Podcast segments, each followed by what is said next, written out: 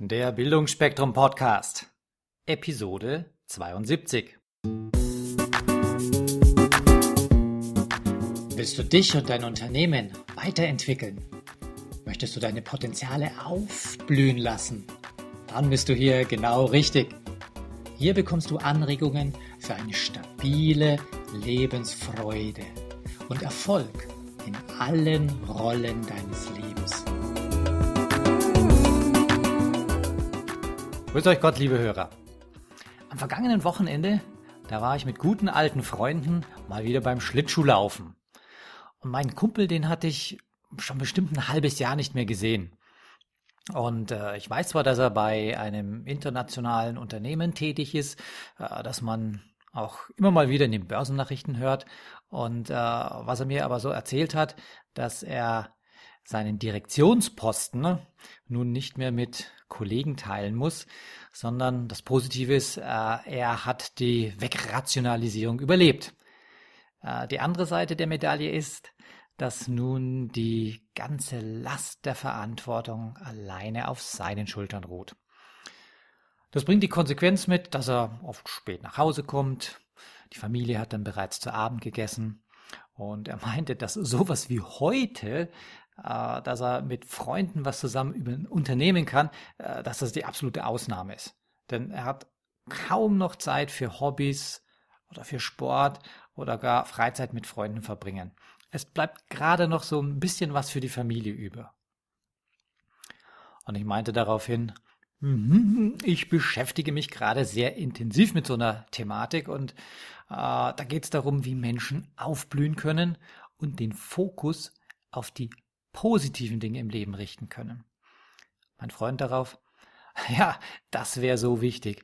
Wie schaffst du das aber, wenn du den ganzen Tag mit Negativen konfrontiert bist und kaum noch weißt, wie du all die Projekte, Projekte mehr oder minder gleichzeitig stemmen sollst?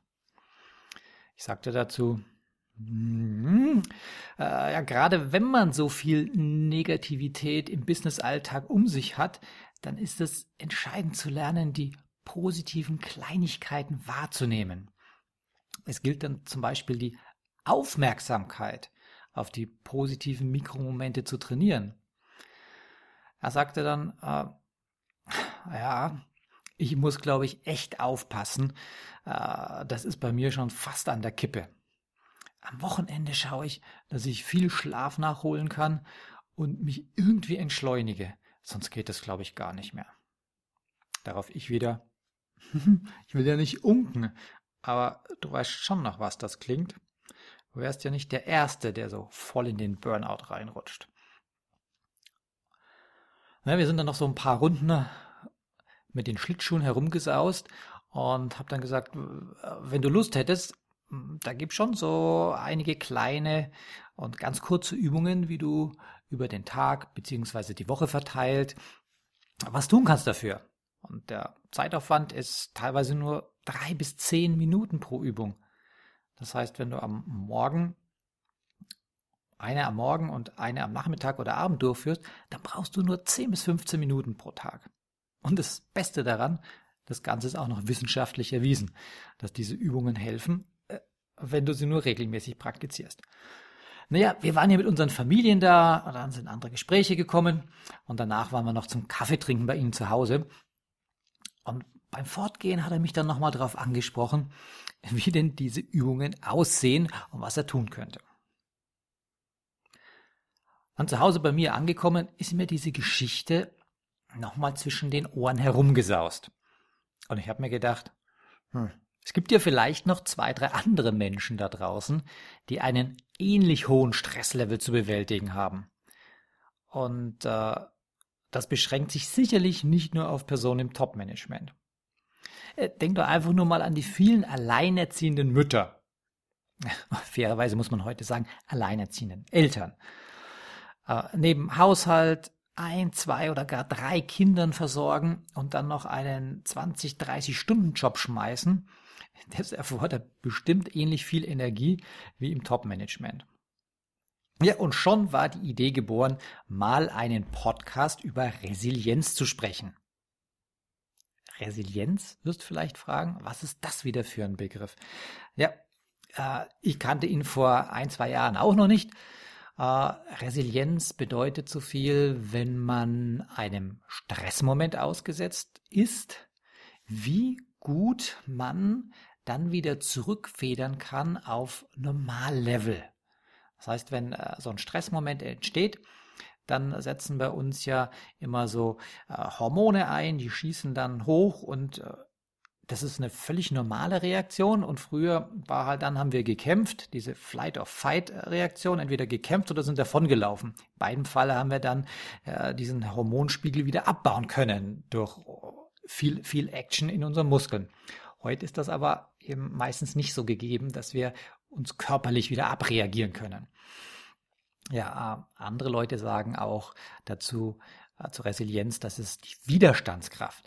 Mir gefällt dieses Wort nicht ganz so gut, weil äh, es, es bringt ja nichts auf Widerstand zu gehen, denn es gibt im normalen Alltagsleben Stresssituationen, die sind einfach da und ich kann mich noch so viel dagegen wehren. Äh, diese Hormongeschichte in meinem Körper, also die Physiologie auf den Reizen, die läuft sowieso ab.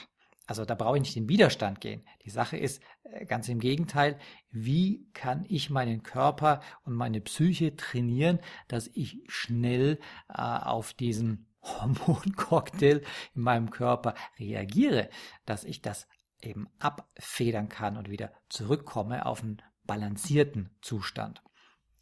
Aber ist egal, wenn du liest Widerstandskraft stärken oder so, dann geht es um die Resilienz. Und das ist ja so, dass äh, relativ viele, oder sagen wir alle Menschen, werden in ihrem Leben irgendwann mal eine Krise haben. Äh, das kann sein von, äh, ich bin in der Schule durchgefallen, wenn man ein Kind ist, oder ich habe auch als Erwachsener irgendeine Prüfung verhaut, oder sage ich mal so, im mittleren Lebensalter beginnt es ja, dass man vielleicht eine schwere Krankheit hat, dass man länger im Krankenhaus liegt oder einen Unfall hat. Äh, oder man verliert den, den Job oder kriegt einen wichtigen großen Auftrag nicht. Das können viele, viele Dinge sein, die einem erstmal ziemlich runterziehen. Und äh, wenn da jetzt nur eine so eine Sache passiert, geht das vielleicht. Wenn dann aber viele von diesen emotional stark belasteten Ereignissen zeitlich eng zusammenkommen, dann kann das schon mal passieren, dass ein Mensch sowas wie Kontrollverlust erlebt. Äh, das ist dann so ein Gefühl, dass man meint, das Leben entgleitet einem. Man kommt einfach nicht mehr äh, zurecht damit.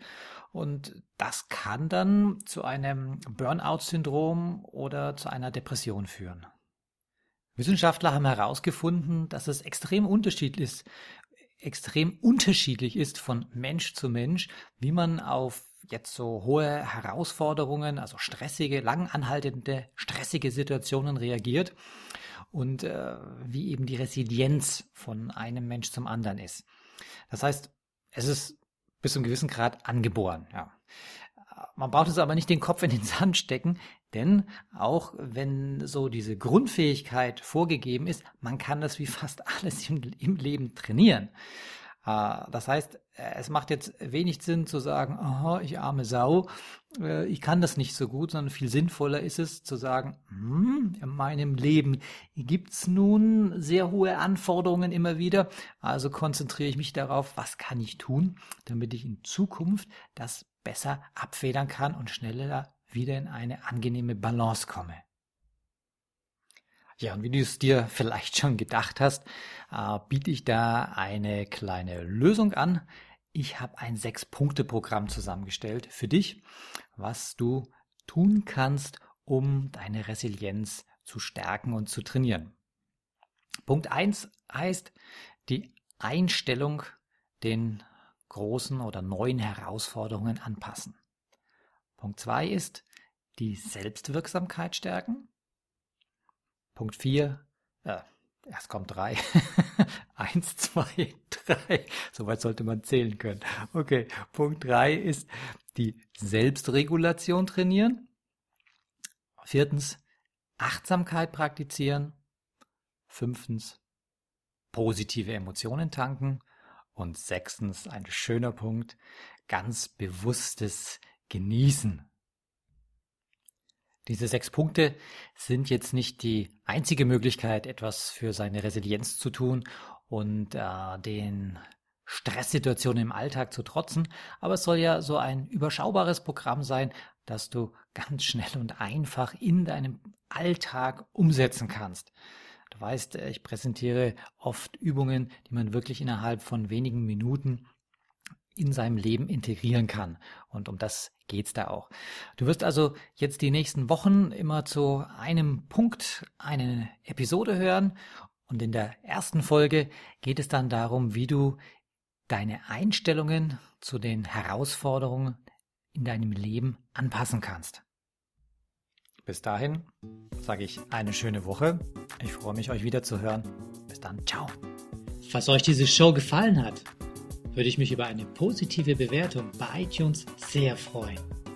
Je mehr Leute diesen Podcast hören, desto mehr Menschen können ihr Potenzial positiv entwickeln. Und das ist doch gut so, oder? Wenn du noch mehr Folgen hören möchtest, dann klicke den Abonnieren-Button auf bildungforme.com oder auf iTunes. So, das war der Bildungsspektrum Podcast von und mit Wolfgang Hertlicker.